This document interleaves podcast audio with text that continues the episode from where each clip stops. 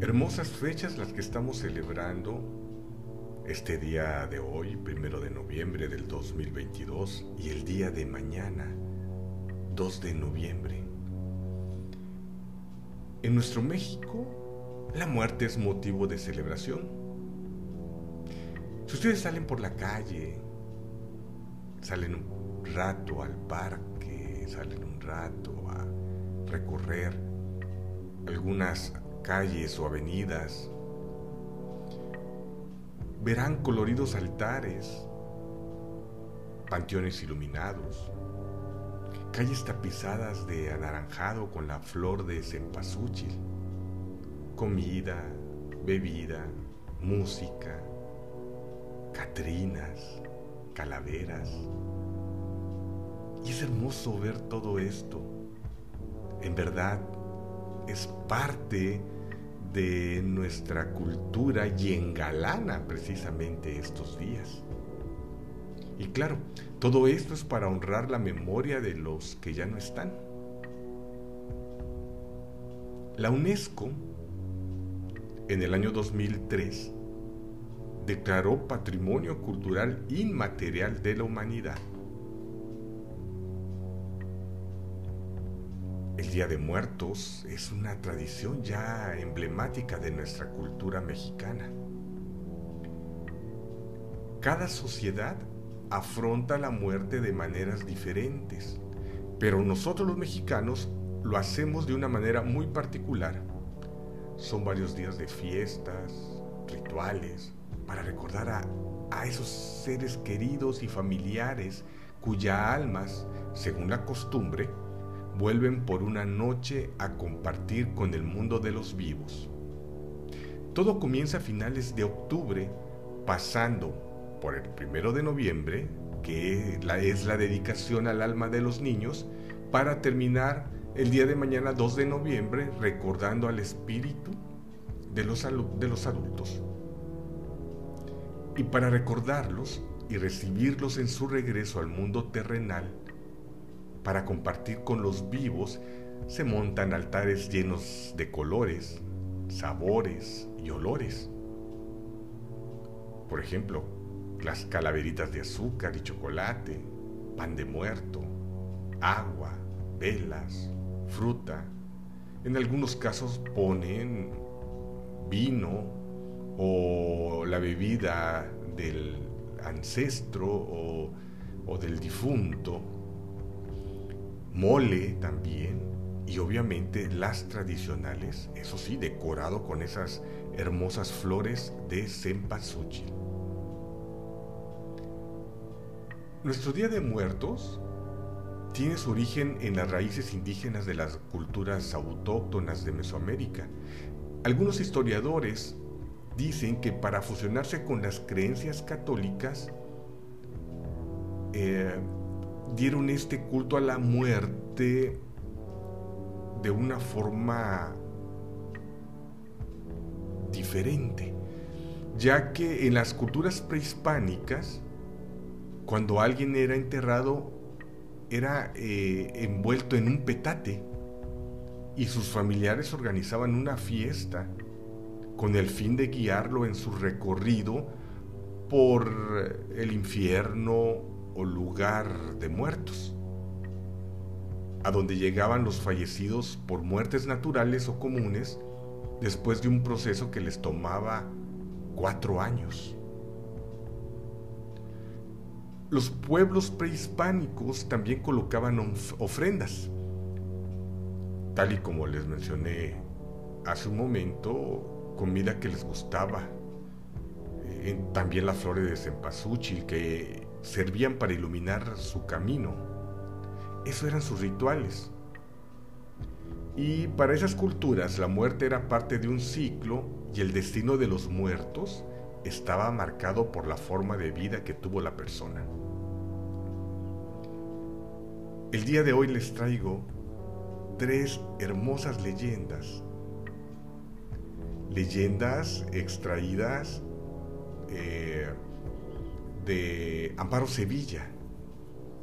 Y esas leyendas no son las leyendas de terror hollywoodense, ni tampoco esas leyendas urbanas, sino yo le llamaría una leyenda poética, ya que Amparo Sevilla, que fue la compiladora de estas leyendas en el 2002, lo hace de una manera muy especial.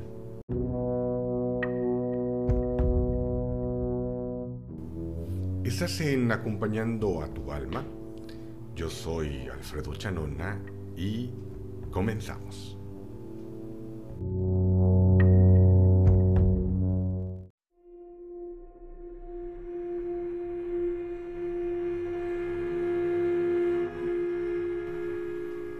Nuestra primera leyenda que vamos a vivir juntos se llama El hombre que no respetó el Día de Difuntos. Esta leyenda es de conocimiento popular en varias poblaciones de San Luis Potosí. La historia comienza así. En cierta ocasión, un hombre no respetó el día de difuntos. Se trataba de un hombre que no quería perder un solo día de trabajo en su parcela. Así que cuando llegó la fecha de celebrar el día de difuntos, se dijo, no voy a perder mi tiempo en este día. Debo ir a trabajar a mi parcela. Cada día debo de buscar algo para comer y no voy a gastar mi dinero para esta fiesta que además me quita mucho tiempo. Así que se fue a trabajar al campo, pero cuando estaba más ocupado, escuchó una voz que salió del monte y le decía, Hijo, Hijo, quiero comer unos tamales. El hombre se quedó muy sorprendido y pensó que era su imaginación la que le hacía oír cosas. Pero poco después escuchó claramente otras voces, como de personas que conversaban entre sí y lo llamaban por su nombre. Reflexionó sobre lo que estaba sucediendo y comprendió que eran voces de su padre y familiares difuntos que clamaban por las ofrendas que les había negado. Inmediatamente dejó su trabajo y regresó corriendo a su casa. Ahí le dijo a su mujer que matara unos guajolotes e hiciera unos tamales para ofrendar a sus difuntos en el altar familiar. Mientras la mujer trabajaba sin cesar en la cocina preparando las ofrendas, el hombre se acostó a descansar por un rato. Cuando todo quedó listo, fue la mujer a despertar a su esposo. No logró despertarlo, pues el hombre estaba muerto. Aunque había cumplido con lo que pedían sus familiares difuntos, estos de todos modos se lo llevaron. Es por eso que en la Huasteca se cree que es una obligación preparar ofrenda para los difuntos. De esta forma se les complace y se comparte junto con ellos la alegría que se vive en familia. Por eso nunca se debe de dejar de ofrendar a los muertos el 2 de noviembre se prenden cohetes y bombas para que su ruido espante al demonio. También se encienden velas para que iluminen el camino al difunto. Si a este le gustaba mucho el aguardiente, por ejemplo, se le debe de comprar y poner en el altar para que lo tome. Estos ritos son obligatorios, porque si no se celebran, es muy posible que los muertos se lleven al dueño de la casa.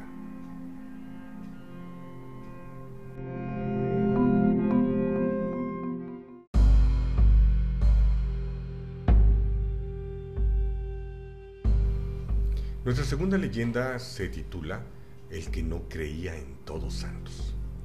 Y esa leyenda fue extraída en Pisaflores, Veracruz. Un hombre vivía solito ya no tenía mujer, pero un día se casó con una viuda. Esta viuda heredó de su difunto esposo algo de bienes, pues no era muy pobre aquel difunto. Por lo tanto, su mujer tenía bastantes marranos, guajolotes y gallinas.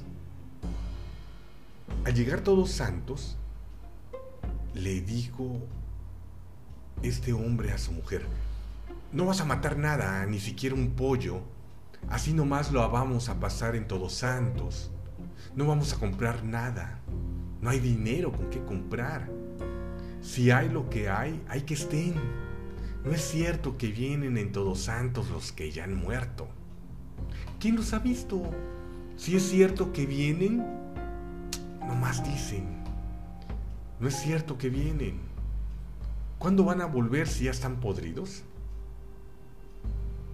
Y nuevamente le dice a su mujer, vas a ir a cortar loe y eso es lo que vas a guisar si quieres poner ofrenda. Pocos minutos después, el hombre se fue a su milpa y la mujer fue a cortar loe. Empezó a guisar y al terminar puso su ofrenda en el altar. Cuando ya estaba terminado, en Todos Santos,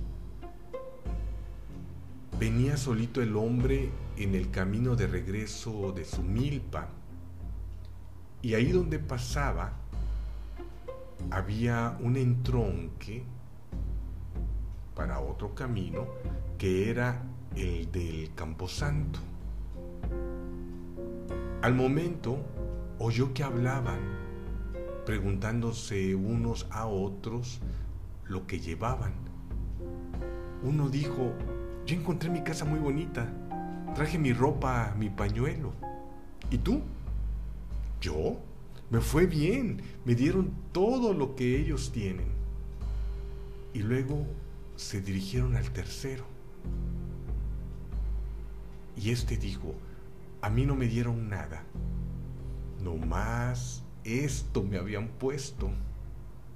Pero a ver si tardan en vivir. Esta última persona hablaba y esa voz se oía con tristeza.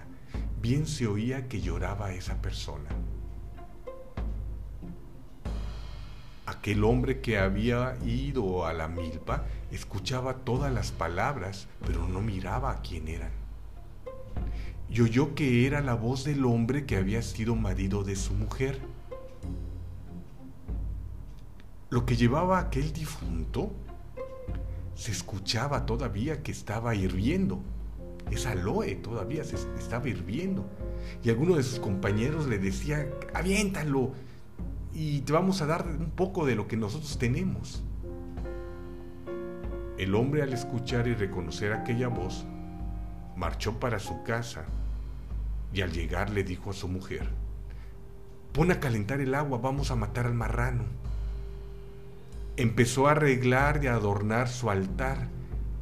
Al terminar, mató a su marrano su mujer empezó a moler e hizo tamales y luego pusieron la ofrenda al anochecer. Al siguiente día, al amanecer, aquel hombre no se levantaba y cuando lo fueron a ver, ya estaba muerto. Es porque no quiso que pusieran ofrenda y aunque lo hizo después, ya no le valió porque ya se habían ido aquellos difuntos. Y ahora, por muy humilde que la gente sea, siempre se ponen ofrendas en el altar.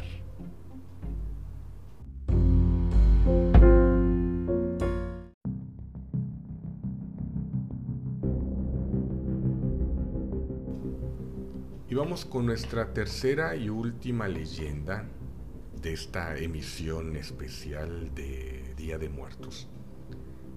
Esta leyenda se le llama o se le conoce más bien como el guajolote emplumado. Cuenta la leyenda que en 1890 existió una señora llamada María, de apellido Patistan. Esta señora llegaba al mercado a vender únicamente un guajolote. Quienes le compraban el guajolote del día se sorprendían mucho porque al día siguiente este desaparecía misteriosamente del corral en donde lo habían puesto. el verdadero misterio de la leyenda era la señora María, no el jolote. Pues esta señora era una bruja que convertía a su marido en un bonito guajolote para venderlo y de esa manera engañar a la gente de la localidad. Decían que todas las noches, a las 12 de la madrugada, el embrujo terminaba y el marido de María regresaba a su casa a disfrutar del dinero que ganaban. Hasta el día de hoy, nadie sabe a cuántas personas de las piedrecitas de, este, de esta localidad engañaron. Y María y su marido siguen practicando estos trucos mágicos. Hasta el día de hoy, varias personas de esta localidad pues platican este misterio de ese guajolote hermoso emplumado, encantado por esta bruja llamada María Batista.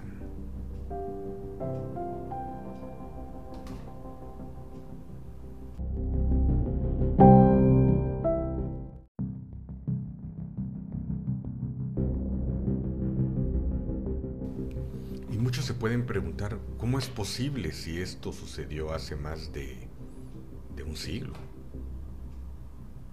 Pues bien, según comentarios de esa localidad, eh, pues sigue apareciendo ese hermoso guajolote. Sigue apareciendo por las noches y al otro día ya no se encuentra en el lugar donde el nuevo dueño o dueña lo haya puesto. Y este es uno de los misterios bien, bien interesantes, aunque es una leyenda, pues es, una leyenda muy, muy especial para este Día de Muertos, este día también llamado Todos Santos. Pues bien, hemos llegado al final de esta emisión especial de Días de Muerto, aquí en tu programa Acompañando a tu alma un servidor y amigo Alfredo Chanona, pues nuevamente te da las gracias por escucharme y espero que te haya gustado estos relatos. Un abrazo, celebre el día en grande, pásala bien y vive, vive con intensidad este hermoso puente místico, le vamos a llamar así, del Día de Muertos. Muchísimas gracias y nos vemos en las próximas emisiones. Hasta pronto.